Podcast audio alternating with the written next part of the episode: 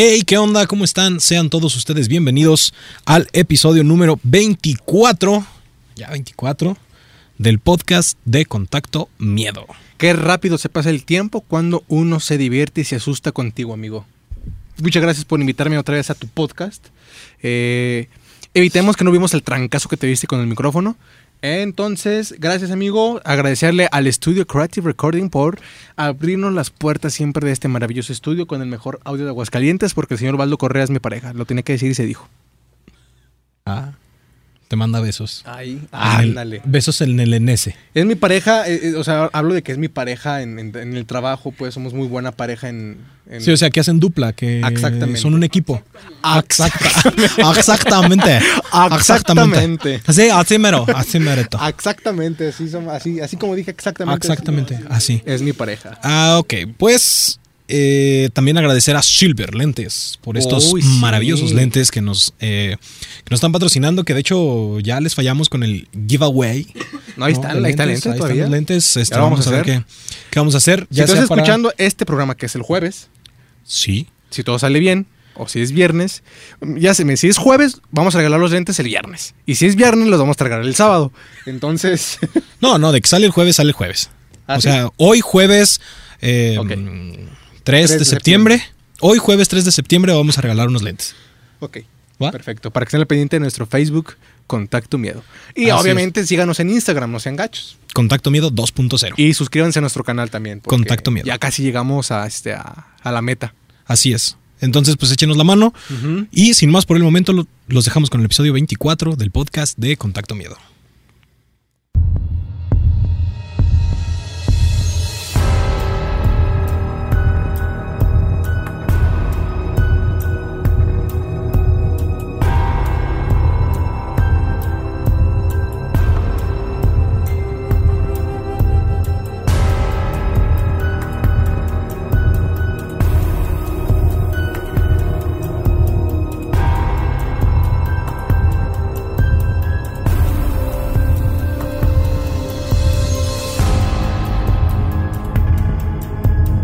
¿Acaso crees saber de todo?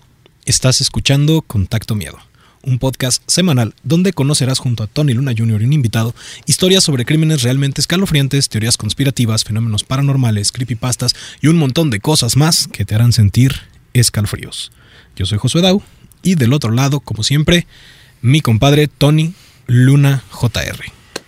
Déjeme aplaudo porque. Si no me aplaudo yo, como siempre lo he dicho, ¿quién me va a aplaudir? Y nadie me está aplaudiendo, si te fijas. Bravo. Entonces, si no me aplaudo yo. Este, gracias, José, por tu presentación. Siempre eh, es idéntica a los otros 24 podcasts, amigo. Entonces, gracias. gracias por, por tu cariño, por tu adorada atención. Y hoy nos vestimos Fíjate, Contacto Miedo se ha eh, engalanado con personas eh, conocidas nacionalmente como Alberto el Arco, como el Buen Chucho. Hemos traído a compañeros, amigos directamente desde España. Así es. Coño, tío. Y hoy, Coño, coño, coño, hostia. hostia. Y hoy nos vestimos bien compitas Bien compitas. Bien, bien compitas, hoy, hoy, hoy les traemos a alguien del norte. del norte. Del norte y no, a este, le voy a pedir compita que se Así es. acerque un poquito más. Este, hoy traemos a alguien del norte que le encantan los dogos, el béisbol y por supuesto esa abandononona que se llama Nunca Jamás. Y arriba el Ah, norte. o sea, arriba el norte. Y si no me creen, ahí está el mapa. Y la carnita asada que carnita asada. en algún momento asada. mi compita dijo, la rachera es para los perros, dijo. Y yo, ah, Ay, güey. Entonces, ¿qué come ribeye? Lo dije, sí lo dije, pero te, te una ¿Te acuerdas de eso? eh, eh, eh, aquí enfrente de todos. de todo mundo. De todos. Dicen los norteños, dicen los norteños que la rachera es para los perros, gente, yo no sé. Pero a ver, a ver, aguanten, ¿eh? O sea, no es de Monterrey, no se confundan. Él es del mero norte. Dinos, compita. Obregón, Sonora. Hoy nomás. Soy nomás. papá. Ya, güey, ya me en el calor nomás con el comentario. de Tierra caliente. Del, del mejor equipo que hay en el mundo, ¿eh? En el mundo. Ni las ligas mexicanas. Los Bravos de Juárez. Ah, chingada. Hay, hay fútbol. Claro, en Sonora. los Bravos de Juárez. Hay, hay fútbol, güey. en Claro Sonora. que no. ¿Béisbol? Béisbol, compadre. Sí, güey. Los Yaquis, papito, los Yaquis de Obregón. Algún día te voy a llevar. Oye, pero es que hay una falla técnica porque yo ahorita traigo una gorra De los de las Stars de de Houston. naranjeros. o sea, son dos rivalidades muy fuertes. Hermosillo, Obregón, Yaquis, Naranjeros. Y traigo la de los Naranjeros. Y. A la patria. Sí, Hombre. Sí, sí. Amigos que nos están viendo de Hermosillo. Ah, no, de Obregón, Sonora. Eso Yo se digo llama que lo traición, güey. Esto se llama traición. Jalo. Ey, no me van a volver a recibir, ¿eh? ¿Quién? ¿Nosotros? No, los de Ahí, ahí, pues ni modo, güey. Pues te quedas aquí en ¿Te quedas Aguas. aquí en Aguas? ¿Qué? ¿Qué tiene? ¿Cuál es el problema? Mira, mientras me inviten otra vez. No creo porque. Nada, te creas, amigo. Gracias. No, no, mira, la verdad es que. Bueno, eh, creo que ya se terminó. No, de hecho, si gustas ya irte. Este... No es cierto, no, no es cierto. No, no no es cierto. Entonces, Obregón, Sonora. Qué bonito Obregón, ¿no? Obregón. Muy, muy fresco, eh. Quería Sí. hacerte un chiste muy de mal gusto, pero pues no. A ver, porque- tú, cuéntalo. No, no, no. Te voy a decir, Cuéntalo, sí, sí, internet allá. no, no. eh. No, saludos, no, saludos a la gente de Obregón. Saludos a la gente de mucho. Obregón. Y pues, este, después de 20 minutos de presentación, Es mito leyenda, güey, de que hace mucho calor. Eh, no, nomás son 52 grados, más o menos. ¡A la pero, madre! pero está fresco, está fresco. Es neta, güey. Short Beachy. De hecho, hay, hay unos que dicen que eh, Obregón, aquí está una compañera que me lo contó, ¿no? Que en, 52 en- en- bueno, no me acuerdo muy bien, ¿no? Pero que en Obregón eh, están solamente a 48 grados En la sombra. en la sombra, lloviendo, Se has manchado, de noche y en invierno. No, neta, güey. Sí. Pero no, está Oye, padre, ni, está ni en padre. Navidad hace frillito, nada. Pues Mi compa no entiende los chistes. Se los dejo de tarea. No, sí, sí lo entendí, güey, el chiste, güey. Pero, o sea, te, te- te estoy preguntando un buen plan. o No, sea, no, ni- en, en, en Obregón, en, en invierno, yo creo que eh, 8, 12 grados y en la tarde 32 grados, más o menos. En 32 es un chorro aquí. Sí, aquí ya estamos asándonos con 32 grados. Ya En la mañana escuché el verano. pronóstico. En Aguascalientes, el pronóstico es de 29 grados y un... Güey, sí, aquí 35 ya nos estamos partiendo la madre. ¿Qué, Oh, güey? y yo preparé mi chamarra, ¿eh? ¿Neta? Sí, ¿Te da frío, güey? Con 20 grados. Está, Está frísimo. no te creas. Fíjate que un saludo a nuestro amigo Adrián, que es de Huatulco. Recién cuando llegó a Aguascalientes, güey, estábamos a 20 grados y él con Tenía chamarra, güey. Sí tenía frío. 15 grados y con chamarrón, porque No. dice que ya para él es frío, güey. O sea, está acostumbrado normalmente al clima de Huatulco. Sí, así es. Pero bueno, contacto miedo no hablamos del clima, sino de miedo. Así es, y con ustedes, Gil Husty. Ahí está, Gracias, Yo gracias. sí te gracias, aplaudo, amigo Gracias. ahí está. Luis Gilberto. Contentísimo de que me hayan invitado. No, hombre, compita, ya yo sabes. creo que no pues, tenía a nadie más a quien invitar, pero aquí estamos, ¿no? Compita, no digas eso. Tú siempre vas a ser nuestro compite, vas a ser el invitado estelar siempre, amigo. Gracias. Siempre te vamos a recibir con las piernas, digo, con las puertas abiertas, perdón. Compita, compita. Se nos va a poner celoso ahí el maestro. Para todos hay. Ah, qué caray, fíjate nada más. Se aguanto. Pues el día de hoy, mis queridos amigos, les tengo un tema que todos conocemos y que probablemente eh, no todos sepan el otro lado de esa historia. Ok. El universo de El Conjuro ¡No! ha recolectado más de 500 mil, de 1.500 millones de dólares en taquilla con cinco güey. películas. Y en medio de todo esto, la imagen de los Warren está representada por la apuesta pareja de Patrick Wilson y Vera Farmiga, que son los actores que dan vida a Ed y Lorraine Warren.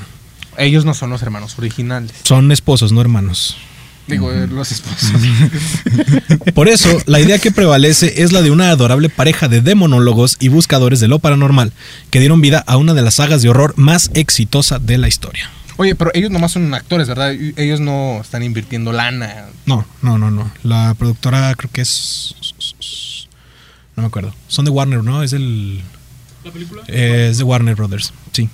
Entonces creo que invierte Warner. Ok. Y el Vaticano. El Vaticano. Sí, el Vaticano. Algo, a- algo debe de haber, algo, algo debe de haber ahí. ¿Qué, qué, qué pendejo. Saludos al Papa. Bergoglio. A Bergoglio. Bergoglio. Seguramente lo está viendo, ¿eh? Sí, sí, no, es fan. Sí. Nosotros tenemos su. Su, ¿Su what? Su, Ah, su OnlyFans. no, tenemos su correo, es este. papa arroba pontici- pontífice.mx. Yo opino que lo etiqueten, ¿no? Si nos están viendo y menciónenlo en Instagram y todo, eh, que le mandamos saludos. Punto MX, Aguascalientes. punto ARG. Si quieres punto que AR. tenga Instagram el Papa, güey. No, pero sí tiene Twitter, güey. Sí. Sí, sí, Bergoglio sí tiene Twitter. Quieres sacar de Insta, ¿te imaginas las fotos mamalonas? Yo te lo prometo que si me pueden, a, a- o sea, que, que si me dicen, ¿a quién quieres conocer? ¿A Dana Paulo o al Papa? Yo A me voy Dana con el Paula. Papa. Yo me voy con el Papa. ¿Neta, eh. güey? Fácil, Sí, sí, Dana. Yo Luis Miguel, güey. Mi amor, si estás viendo esto, ya. por favor. Ya. Ya, cásate conmigo. Ven, asústate con nosotros, Dana. Que él te va a abrazar. Él te va a quitar el miedo. Sí saben que yo la conozco, ¿verdad? ¿A quién? A Ana Paola. ¿Y luego? Me tocó verla. Eh, Nah, verla no es conocerla, verla no, es no, conocerla. no, o No, sea, no, es no, que- es que, ¿qué onda, mi Dana? es- ¿Cómo andas? ¿Unas es que- chéves? No. Conocerla es, le mando un WhatsApp ahorita y te la encarrilo. Eso es conocerla. Cuando yo hice el casting de una. eh, de un concurso muy famoso. ¿Código eh, No. De la academia. De la Azteca, exacto, de la academia. No, sabía si puede decir. Ah, tú dilo, sí, Ah, bueno. Era- aquí puedes decir chinga tu madre azteca y te le... No, no te... Vamos a cortarnos. Que no lo imiten, dice. Sí, no, cuando fui a hacer el casting conocí a Ana Paola. ¿Sí? Muy bonita. ¿Neta fuiste a hacer casting ya, en serio? Sí, claro. ¿Sí? Sí. Yo no sé. No sabía que empezar, cantabas, sé neta, yo no sabía que güey. cantabas. De hecho, canté una de José Luis Perales. Ah, y cómo a ver, es échate una. Échate, échate, échate. Un pedacito. No, no se crean, no canto. no, no la conocí, es mentira. Sí, pues está bien. Yo lo que, lo que estaba pensando es que sí cantaba, o sea, de verdad sí me la creí que cantaba. también yo sí me... O sea, lo de que conocía a Dana Paula, no. Comet- Lograste tu cometido, güey. Yo sí me la tragué. No, pues no. Bien, sí, sí. Pero Bueno. saludos al Papa y a Dana Paola. Sí. Mi amor. Ya. Papa. Papa. Papá. Ay, qué mal chiste. Sí. Pero ¿quién eran verdaderamente estos polémicos investigadores de lo paranormal y no contacto miedo? ¿Y eran tan maravillosos como se les describe? El universo de El Conjuro muestra a los Warren como guerreros combatientes de la fe. Una pareja religiosa y compasiva que se dedica a salvar a desgraciados alrededor del mundo que han caído en las manos de espíritus malignos. Los Warren, así interpretados, combaten del lado correcto y los escépticos, los paladines del pensamiento crítico, viven en la oscuridad, lejos de Dios.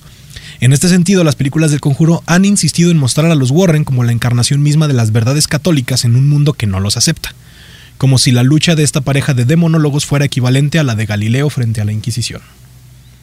Si ustedes han visto las películas del conjuro, van a ver que más o menos este es el, el concepto en el que se tiene a, Sí. a los Warren. Hasta los colores, güey, están muy tristes, ¿no? Sí. Digo, hablando ya más de producción, ¿verdad? Es que Mi me- compadre se quiere meter en colorimetría. Claro, güey, la colorimetría de las películas de- del conjuro, güey, son tristes, güey. ¿Cuál Son- es la paleta de colores? No sé, güey, pero yo lo veo como tipo gris, amarillo, güey. Gris, ¿no? Pues yo no lo podía ver porque yo estaba así. yo veía todo oscuro. Yo lo veía negro. sí. Yo veo mis manos, güey. A ver, ¿qué colores son, José? La verdad es que no recuerdo, no, no tengo una visión clara ahorita de, de la... Creo que tienden mucho a azules, eh, las, las películas tienden mucho a azul Ya gris, ¿no? y tienden mucho también en un momento como a amarillo. Creo que sí, Sí. por ejemplo la de la leyenda de la Llorona está tendida mucho a amarillo naranjoso. Por ahí, por, por recuerdo ver los, los trailers, este, la colorimetría sí está como para aquellos, para causar sobre todo la parte esta de la ansiedad. Siempre nublado, ¿no? Sí, Lo que no me gusta siempre, es cómo siempre. pintan a México, güey. La Pues- colorimetría cuando graban así escenas de, que están en México. güey, México se es pasan- amarillo. Se pasan de rosca, güey. Amarillo café, ¿no? Amarillo café sí es como, como muy sepia, el, el color de México. Amarillo y meten burros a huevo, güey. Sí. Sí. Y nada más la Liga de la Justicia lo pintó azul.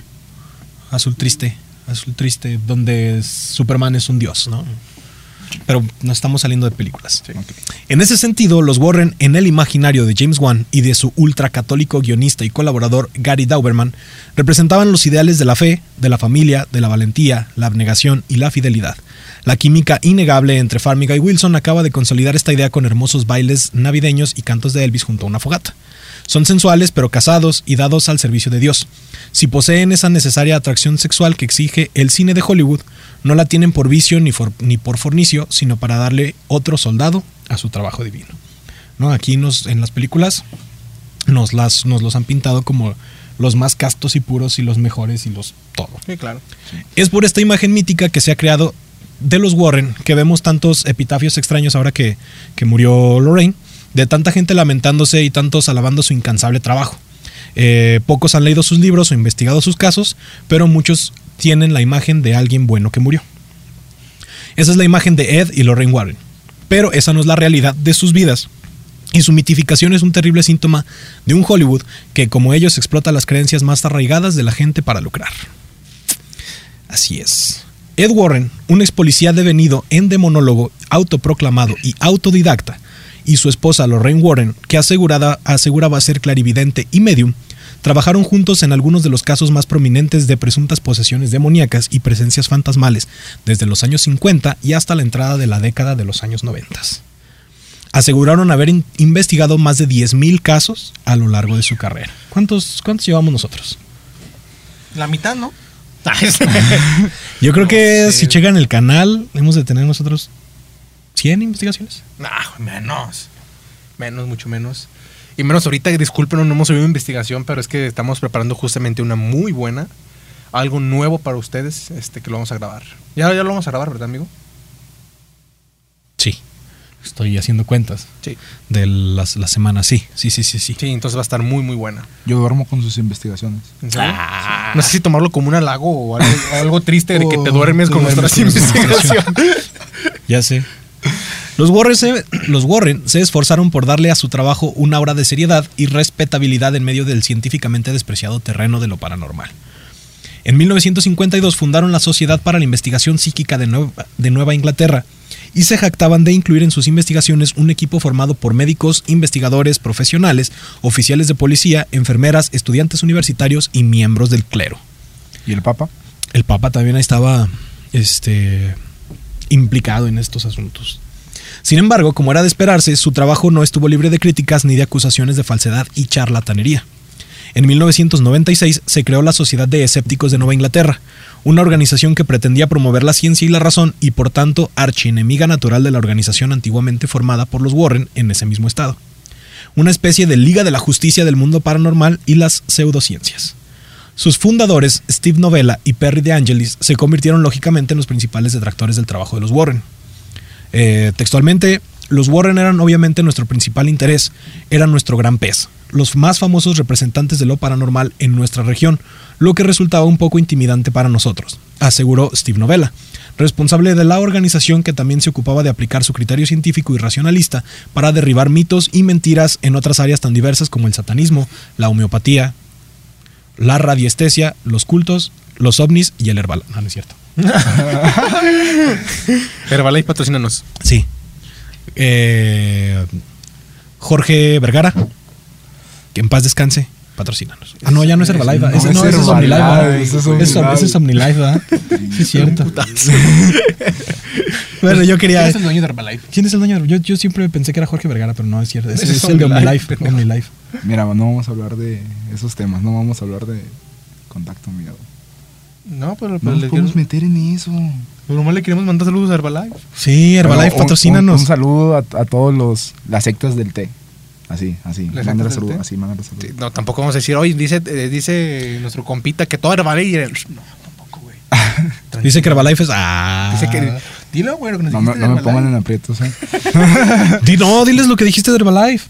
Que son un producto súper fregón. Que funcionaba de lujo. Vean nomás cómo está de flaco este. Herbalife. 28 kilos nada más. Patrocíname, neta, güey. Yo sí quiero bajar.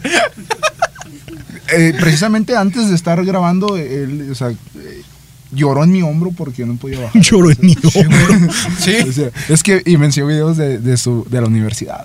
De cuando estaba flaco. Cuando está flaco, güey. No, aquí está la lágrima, ve, güey. Enfócale. Los mocos. Guácala. Según el escéptico, debido a esta especie de intimidación que ejercían sobre ellos, los investigadores paranormales tan famosos se prepararon sobradamente para investigar a los Warren y para que sus argumentos o explicaciones no los fueran a tomar por sorpresa. La verdad es que los sobreestimamos por completo, dice. Se presentaban como estos investigadores muy serios que realmente, mm, que realmente sabían lo que estaban haciendo. Y cuando nos reunimos con ellos fue, oh Dios mío, no tienen idea de nada. Ed Warren no sabía ni lo más básico sobre lo que es relevante para una investigación paranormal o un fenómeno de fantasmas. Después de reunirse con los Warren, la Sociedad de Escépticos les pidió acompañarlos durante una de sus investigaciones y los Warren les dijeron que sí, pero después utilizaron diferentes excusas para evitar que estuvieran presentes. De todos modos, los escépticos sí pudieron visitar el sótano de los Warren, en el que se resguardaban toda clase de objetos presuntamente poseídos, aunque les advirtieron no tocar la muñeca que había allí, porque podían resultar ellos también poseídos. La muñeca, obviamente, no era otra que Anabel. Annabelle. Yo sueño con ella. Guácala. Oye, por cierto, hay que decir a la gente que Anabel, la original, ¿No se escapó? no se escapó, pero no es como la pintan en la película. No, para nada. Nada que es, ver. es como de tela, ¿no? Sí. Sí. De hecho, como una vez lo dijimos, este. Anabel creo que la, da más miedo la de tela que la de la película, güey. Sí, la verdad es que da más miedo la... la... O sea, te incomoda creo más que, verla, güey. creo que la- el modelo de la muñeca se llama Raggedy Ann. Raggedy Ann. Que es una Raggedy Ann doll. Ed y Lorraine Warren se convirtieron en los años 70 en los más importantes investigadores de lo paranormal. Fundaron institutos, dieron pláticas, eran el centro de la especulación de tabloides y empezaron a retumbar en las paredes llenas de ecos de la cultura popular. El 13 de, noviembre de 1973, Ronald DeFeo Jr. mató a sus dos padres con una escopeta. Después le disparó a sus cuatro hermanos de 18, 13, 12 y 9 años. Finalmente dejó la escopeta, salió de la casa, fue a un bar local y pidió a los comensales que lo ayudaran porque al parecer sus padres habían sido asesinados. Cuando lo juzgaron, su abogado William Weber trató de conseguir una condena menor argumentando que su cliente escuchaba voces. Los fiscales desestimaron esta defensa y Defeo todavía se pudre en prisión. Cuando ocurrió este caso, diversos investigadores de lo paranormal acudieron a la casa en Amityville, que para quien vio las películas creo que es el Conjuro 1, si no me equivoco es la, la trama del Conjuro 1. Es la casa donde hicieron el en vivo ahora en la cuarentena, ¿no? A la que estaba, Sí, ajá, ¿no? sí, la que Sí. estaban haciendo el en vivo las 48 horas creo hicieron un en vivo en, en la casa. Que se movían las cosas, ya. Y que se movían las cosas y que no sé qué. Entonces, hechas mamón y hacemos investigaciones nosotros. para encontrar rastros de la posesión que llevó a un joven hombre, en apariencia normal, a matar a su familia. Entre ellos estaban los Warren, pero otra pareja rentó la casa y antes de que ellos pudieran conseguir una historia, publicaron un libro. Se trataba de los Lutz, que con la ayuda de Weber, el abogado de, de Defeo, y un escritor llamado Jay Anson publicaron una tremenda historia de fantasmas, posesiones, olores pestilentes, moscas, eh, excrementos, pesadillas y persecuciones. El libro, llamado The Amityville Horror y publicado en 1977, produjo enormes cantidades de continuaciones y tuvo un impacto decisivo en el horror moderno. También se convirtió en un tremendo bestseller y recaudó millones de dólares. Todo esto lo entendieron rápidamente los Warren. A, fin- a partir de este caso que se les había ido de entre las manos, no volvieron a dejar pasar una ocasión para lucrar con casos paranormales. Uno de los más polémicos fue, por ejemplo, el de la casa de la familia Snedeker. Diez años después de Amityville, los Warren ya eran personajes famosos, y en la casa de los Snedeker encontraron, como bien narra el escritor Iván Farías, una oportunidad única para explotar una historia terrorífica. Esta era una casa tétrica con residentes bastante turbios y construida sobre una antigua funeraria. Así lo narró en entrevista el escritor Ray Garton. Me ofrecieron el trabajo porque solía leer las hazañas de Ed y Lorraine Warren en el National Enquirer cuando era un niño. Fui a Connecticut y pasé tiempo con los Warrens y los Snedeker. Cuando me di cuenta que los Snedeker no podían mantener sus historias de forma coherente, fui a ver a Ed Warren, él me explicó el problema. Están locos, dijo. Todas las personas que acuden a nosotros están locos. Es por eso que vienen a nosotros. Solo tienes que utilizar lo que puedas y hacer tú el resto. Escribes los libros de terror, ¿verdad? Bueno, lo arregla lo que te digan y hazlo de miedo. Es por eso que te contratamos. Entonces aquí empezamos a ver que eh, más que por la investigación paranormal, hacían por el dinero. Por el dinero. Entonces lo que querían era este, publicar historia tras historia, libro tras libro, para que todos se hicieran bestsellers y eh, pues ganar dinero de las desgracias ajenas y montar un teatrito encima de eso. Al final, Garton terminó la historia a pesar de no haber visto ninguna prueba de elementos sobrenaturales. Por eso pidió a los Warren que publicaran su libro como una ficción. Cosa que desestimaron completamente. Y la película que se basó libremente en su libro en 2009, The Haunting in Connecticut, también rezaba basada en una historia real al principio. Cuando pues todo era súper exagerado. ¿no? Todo, todo era este, una vil falacia. Con todo, los Warren ya habían amasado una buena fortuna vendiendo libros, historias, experiencias a más de mil dólares por presentación. O sea, no, no eran baratos. Y entrevistas, incluso fundaron un museo, en su casa que por la módica cantidad de 12 dólares con 50 centavos todavía recientemente puedes recorrer. Los Warren se ganaron la vida vendiendo historias que tal vez ellos creían, pero que continuamente han sido cuestionadas si lo hicieron con completo conocimiento de los casos, como sugieren las entrevistas con Garton, o fueron absolutamente sinceros en su convicción sobre lo paranormal. Nunca lo sabremos. Lo que sí sabemos es que sus actos fueron, en distintas ocasiones, irresponsables. El 10 de febrero de 1981, pasando las 6 de la tarde, Aaron Cheyenne Johnson se acercó a su casero y le clavó un enorme cuchillo en repetidas ocasiones en el pecho. El casero, un hombre de 40 años llamado Alan Bono, murió por sus heridas frente a Debbie Glatzer, la prometida de Johnson, que vio todo. Cuando llegó a la corte, Arn Johnson alegó que, con sus abogados que en el momento del asesinato estaba bajo posesión demoníaca y que no era responsable de sus actos. Tiempo atrás, el hermano de David, David, había tenido ataques y convulsiones según la familia, que eran consistentes con una posesión diabólica. Desesperados, acudieron a los Warren, que supuestamente realizaron exorcismos y sacaron a 43 demonios del cuerpo de David. Más de seis meses después, cuando Johnson mató a su casero, David testificó que su prometido había alojado a los demonios que los Warren habían sacado del cuerpo de David. O sea, básicamente hicieron el exorcismo y cambiaron a los, a los demonios del lugar. ¿no? Se los sacaron a uno y se los pasaron al otro. Con estas declaraciones se montó la defensa de Arn Cheyenne Johnson. Ahora los Warren se enfrentaban a su propia responsabilidad si admitían que el exorcismo no había ocurrido o que no era real. Podían condenar a Arn Johnson, pero perderían toda credibilidad. Si sostenían su versión, podían ayudar a un asesino a evadir la justicia, pero mantendrían intacta su integridad. Evidentemente, los Warren nunca negaron los hechos. O sea que encubrieron a un Un asesino, por no perder su credibilidad. Ahí están sus héroes. Por suerte, cuando el jurado Y eso no lo vas a ver en la película. no, obviamente no.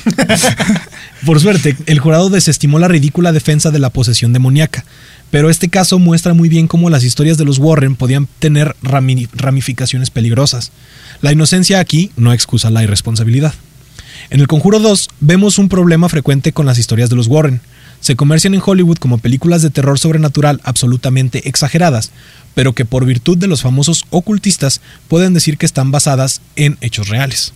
El caso de Enfield, que ya tenemos nosotros un episodio completamente que le dedicamos al poltergeist de Enfield, a la verdadera historia del poltergeist de Enfield, se los voy a dejar ahí arriba de la cabeza de Tony para que lo vean. Eh, es que de aquel lado están las, este, las etiquetas. Justo ahí. Eh, ya me perdí.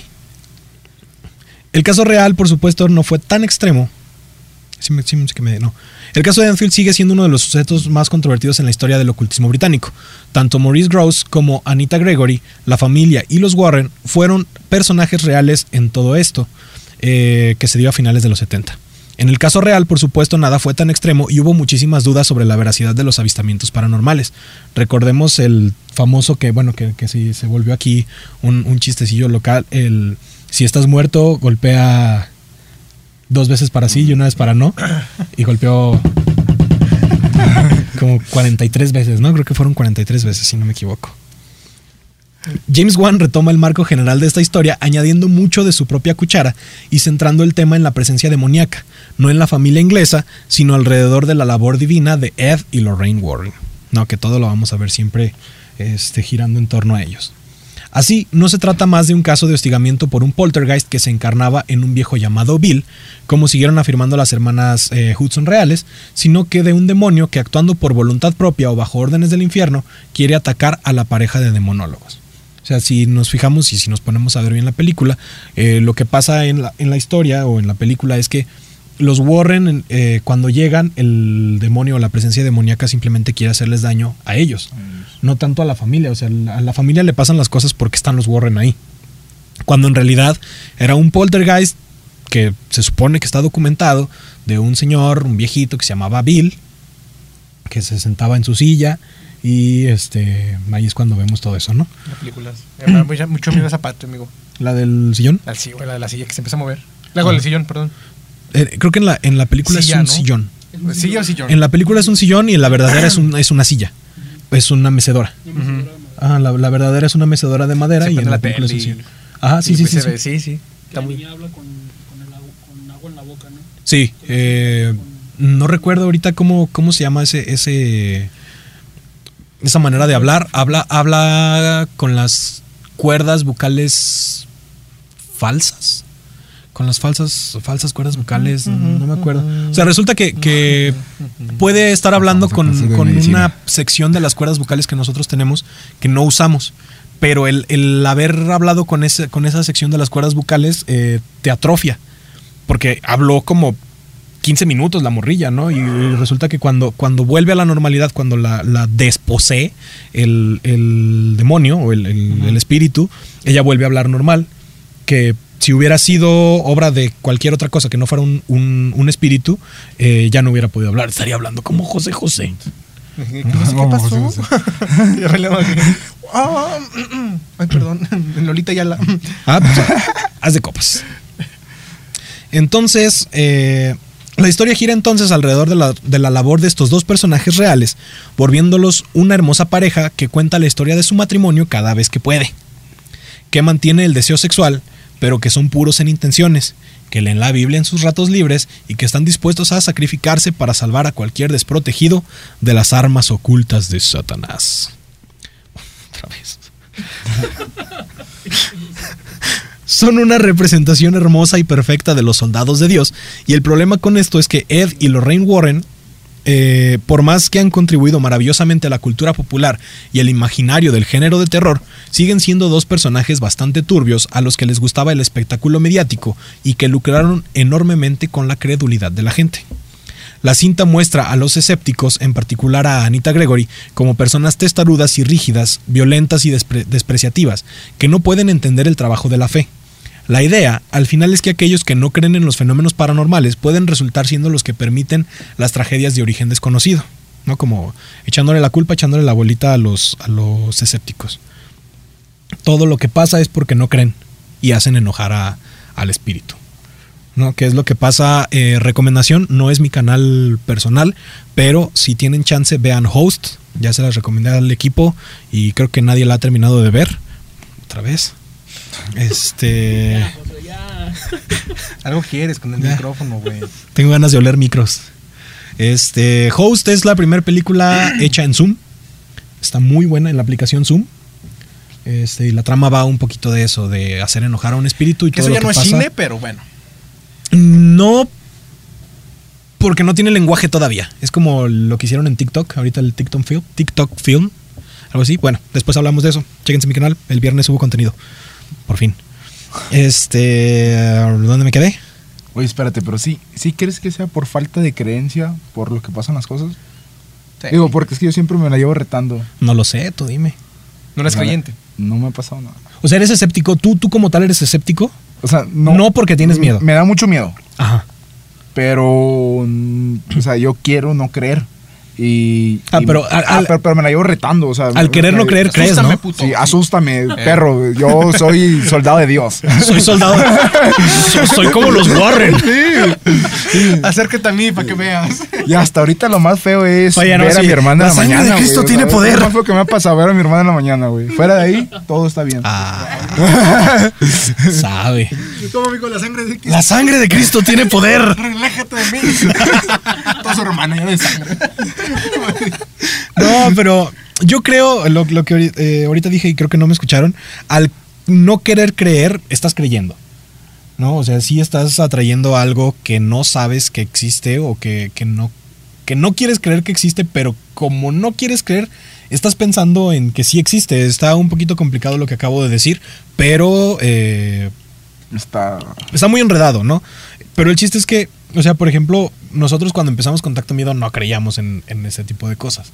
No, todos empezamos, ay, sí, que nos asusten y que esto y que lo otro. Y seguimos igual. No, no, la verdad es que dentro de, dentro de lo mucho, lo poco que hemos hecho, nos han pasado muchas cosas y no nos ha pasado nada en otras ocasiones, ¿no? O sea, hay veces que, que está muy tranquilo el asunto y no pasa nada. Ya hay veces donde a, a veces no podemos ni dormir. Pregúntale a Chicagual o pregúntale a Isma. ¿No? Ya nos anda. Entonces, pues depende mucho de tu percepción. Ahí andamos cantando la de. Dios está aquí, está aquí. Sí, sí, sí, sí. Es, es, es una hermosa alabanza que nos hace eh, sentir paz y volver a, a nuestro. Yo debo de reconocer que cuando nos interno. pasan investigaciones muy fuertes, güey, que neta sí estoy asustado, güey. Yo sí pongo alabanzas en la noche. Para, para dormirme, güey, te lo juro. Sí, sí está pesadito. Y más, y se siente más pesada la vibra cuando grabamos investigaciones. Ah, yo en pensé que cuando escuchaba alabanzas. No, Se siente cuando- más pesada la vibra cuando, Cuando escucho grabas investigaciones en octubre y noviembre, hay papá. Hay papaya de Celaya. Y en los panteones, güey, ni se diga. Sí. Lástima que este año no va a haber Terror Fest. Chihuahua. Ponle que sí, güey. Hay que rezar porque sí nos dejen hacer el Terror Fest. Sí. Iba a estar legendario, no puede ser. Ya. Eh, ¿Dónde me quedé? De final, ¿no? Eh, no, todavía no acabo.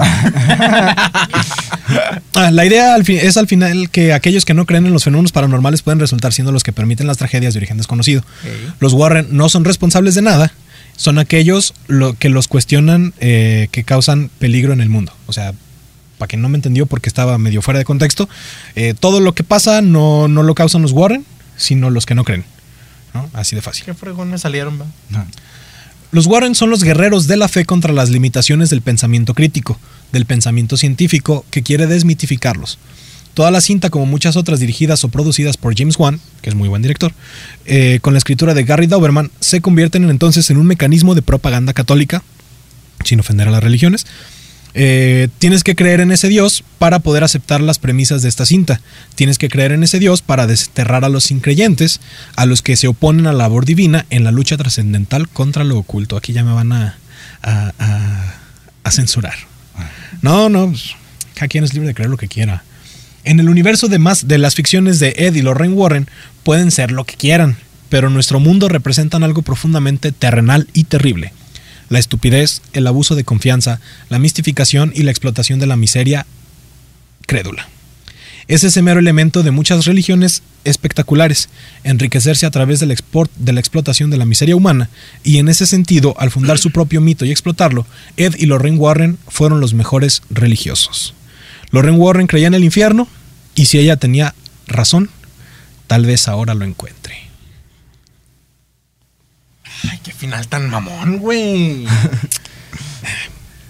Sí, que- díselo, díselo, güey, porque yo creo que lo batalló para escribirlo, güey. Así como, puta, güey, voy a cerrar con todo este podcast. Me lo robé de un... Ah, no es cierto. De hecho, yo sí lo vi en, en, en Google. ¿eh? En Google, sí. O sea, es que se puede decir que los, los, este, Lauren, ¿Los qué? Lauren, ¿Los qué? los investigadores paranormales, Would you like to have a- an English podcast uh, for the next episode? All in English, no Spanish. yes, my love. ¿Te tú, mi? Mínimo hubieras dicho, of course, my horse. Of course, my horse. no, los hermanos, este... ¡Esposos! Esposos, Los, esposos. los esposos. y luego dice los, los esposos de Lorraine. Los esposos hermanos. Y luego, y luego dice que no, que no le gustan las cosas esas. ¿Cómo se llama eso? Eh, incesto. Incesto. Incesto. Perdón, güey. Yo creo que eran de Monterrey, ¿no?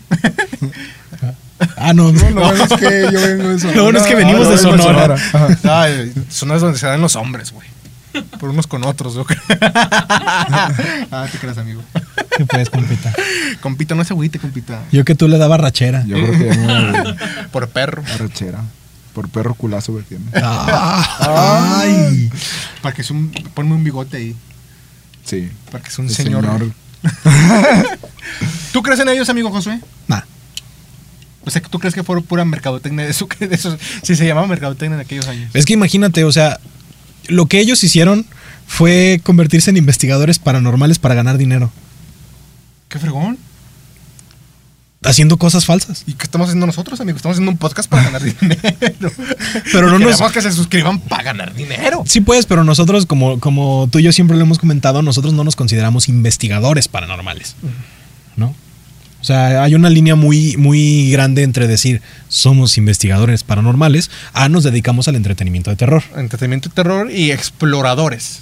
Nos sí, creo que todavía está más, más decente la, la palabra explorador. Sí, nos ¿no? gusta explo- explorar y confirmar qué es lo que se dice de este lugar. Así es. Entonces, pues sí, pero decir investigadores y además ponernos a, a exorcizar gente y sacarles 43 demonios y metérselos a otros, Sí, no. pues no. O sea, Obviamente sí investigamos sobre el lugar. O sea, Sí, ¿dónde pues, vamos? pero pero no- no... es así como que digas, puta, investigadores, wow. No, no, no. Y además deja de eso. O sea, Creo que eh, lo estamos quemando solitos, ¿verdad? no. Ya, ya párale, güey. Si él solo está desprestigiando No, este bueno, canal. es la verdad. O sea, nos gusta explorar de noche lugares y si nos hemos llevado sustos. Y se, solo- y se los Maestro, hemos, ¿le puede cerrar el micro, por favor? se los hemos presentado, güey. Les hemos presentado situaciones. Es más, hasta les hemos prestado, eh, presentado situaciones donde nos quisieron golpear vivos. Pues ni modo que nos quisieran golpear muertos. ¿Quién sabe, güey? Hay energías, energías poltergeist que te hacen daño. Ey, ¿qué les pasó? Ah, ya. O sea, que vivos nos quisieran golpear. O sea, personas vivas. Vivas. Personas Sí, vivas. Ajá. Es que yo, yo entendí Yo- que, yo- nos, que nos querían golpear vivos. Y dije, pues, ¿para qué nos sirve golpear güey, los o sea, ¿te muertos? acuerdas? En, en la fábrica, güey. Aquí les dejamos Sí, el sí, link también sí, en la sí, descripción sí, sí. que si nos llegaron unas personas. Creo que es aquí, ¿verdad? Sí, aquí. No sé si se lo va a poner aquí, Josué. O acá, abajo.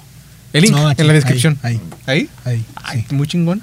¿Sí? Bueno, acá arriba les vamos a dejar la investigación de la fábrica abandonada donde pintaba para hacer una investigación muy buena porque está inmenso ese lugar. Estamos muy emocionados por esa locación. Este, y nos cayeron unos vivos con bats. Nos cayeron unos vivos. No me acostumbro a la palabra vivos. O sea, Entonces, ¿para qué nos arriesgamos? Este, Capaz eran unos consoladores, güey. Quién sabe, güey. O sea, ¿para qué nos arriesgamos? Todavía ni monetizamos. Entonces, ay, sí.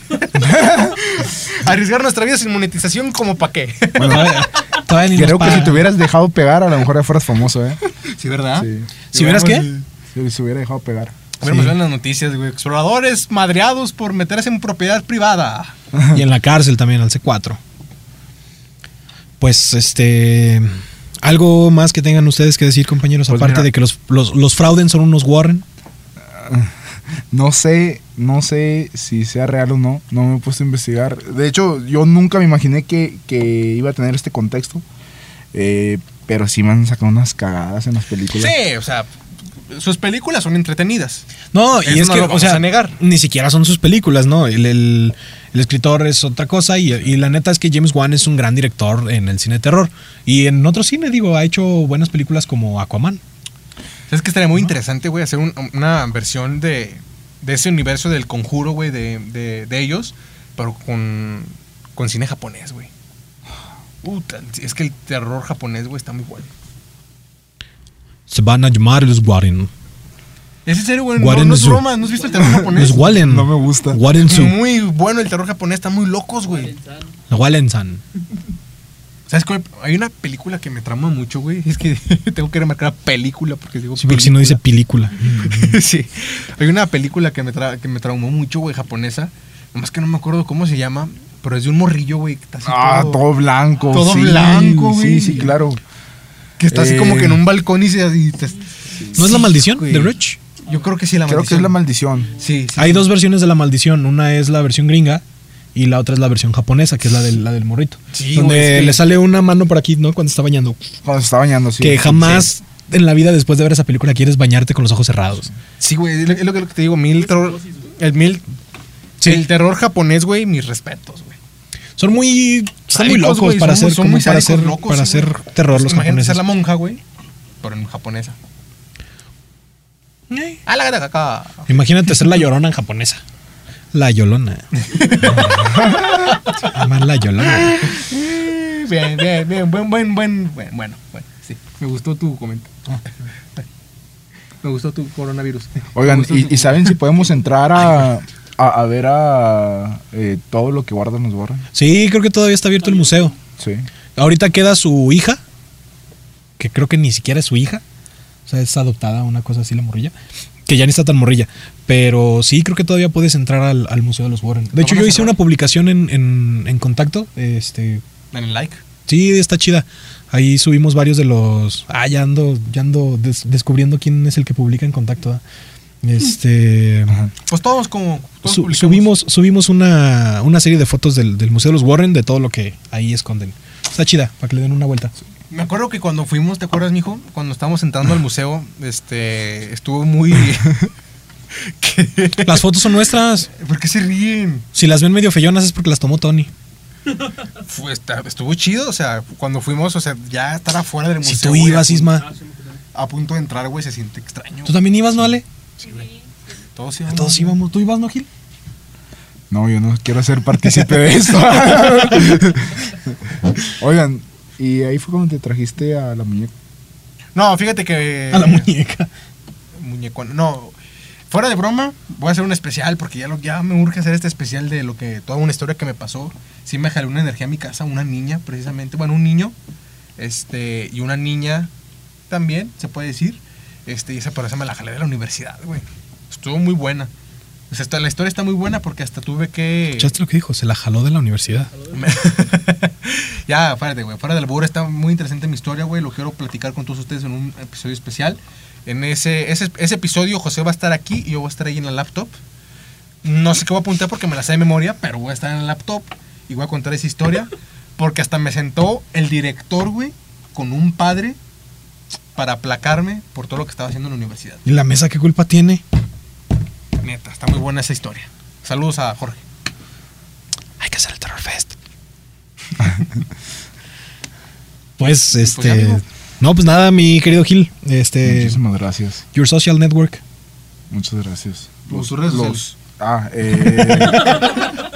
o- oye, que no, no habíamos venido a, a- al capítulo en inglés. Ah, no, el capítulo en inglés no es Ajá, hoy.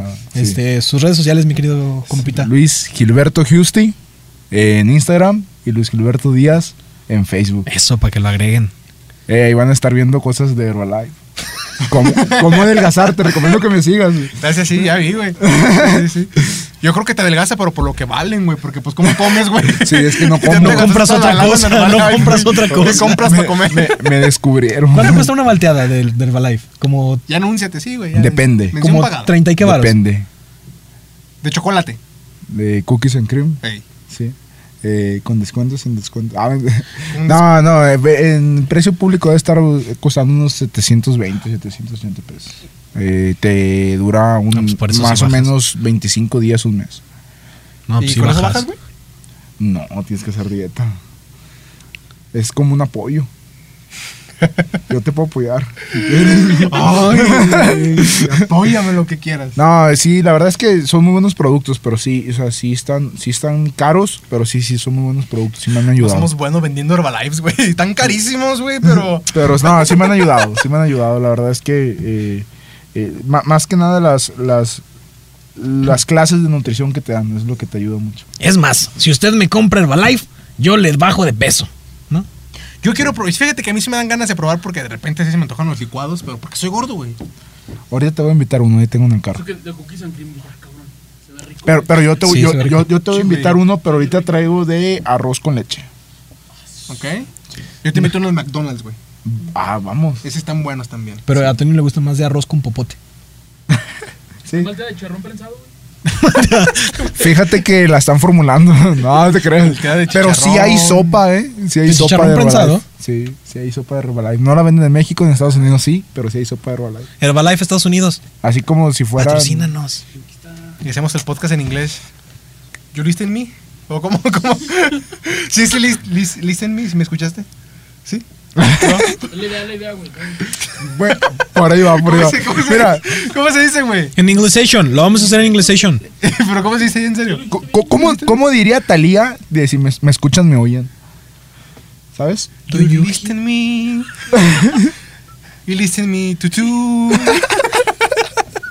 Ustedes creen que es broma, pero no. Pero no. Ese es su inglés. Pregúntenle cuánto sacó en el, en el TOEIC. Como ciento y tanto. No, no te creas, como 500 puntos. ¡Oh, perrote! 400, Perrote, 500. sí, le fue De bien. mil, ¿no? Son como de mil. Son como 900, como 800, 900. Sí. Sí, no, sí, saqué 500, por ahí. No les quiero mentir, pero sí. Muy bien. Pues nada, tus redes, Tony. Eh, TonyLuna.jr. Este. Instagram también, Tony Luna Junior. Y suscríbanse a mi canal. Nomás tengo 50 suscriptores, no sean gachos. Este, Josué Dau. Y en Instagram, eh, no soy cineasta. Gracias. Nos vemos. Y nos es- los corté muy feo, ¿verdad? ¿Quieren decir algo antes de irnos? Yo quiero, insisto, quiero salir volando. ¿Se puede? Josué es el que va a editar, entonces. Es que yo veo videos en YouTube donde caes así. ¡pum! ¿Sabes cuántos podcasts edito a la semana? Hay que comprometerlo, güey. Si vas a salir volando. Es que mira, yo he visto videos donde eh, aplauden y salen así y luego salen. Ok, te, Sí, puedo, así te como- puedo- te puedo desaparecer, ¿va? Va, Ah, va, Va. va, va, va. ya está. Mira, vamos a hacer esto. Vas a aplaudir Ajá. y vas a desaparecer. Va, ¿Va? ok. Va. Ay, pero no me quiero despedir de ustedes. Adiós. Adiós. Compita, Adiós, compita. cuídense mucho. Gracias por venir. Adiós. Adiós. ¡Aquí estoy! No, espérate. No, este, era- este el cáliz, este el cáliz, este el cáliz. Ah. Ay, ay. Entonces, Es que me puse nerviosa, eh. sí, no, ahora sí, eh, pero aplaudes fuerte, aplaudes fuerte. Fuerte. Ajá. Ok. ¿Tengo que decir algo? Adiós. Hasta la vista, baby. Hasta la vista, baby. Ay, güey. ¿Dónde está? La magia. ¿Puedo también desaparecer, amigo? No, no te creas. Ya es mucha, ya es mucha edición. Gracias por vernos. Gracias, nos vemos y nos escuchamos en un nuevo episodio del podcast de Contacto Miedo. saludas a mi abuelita.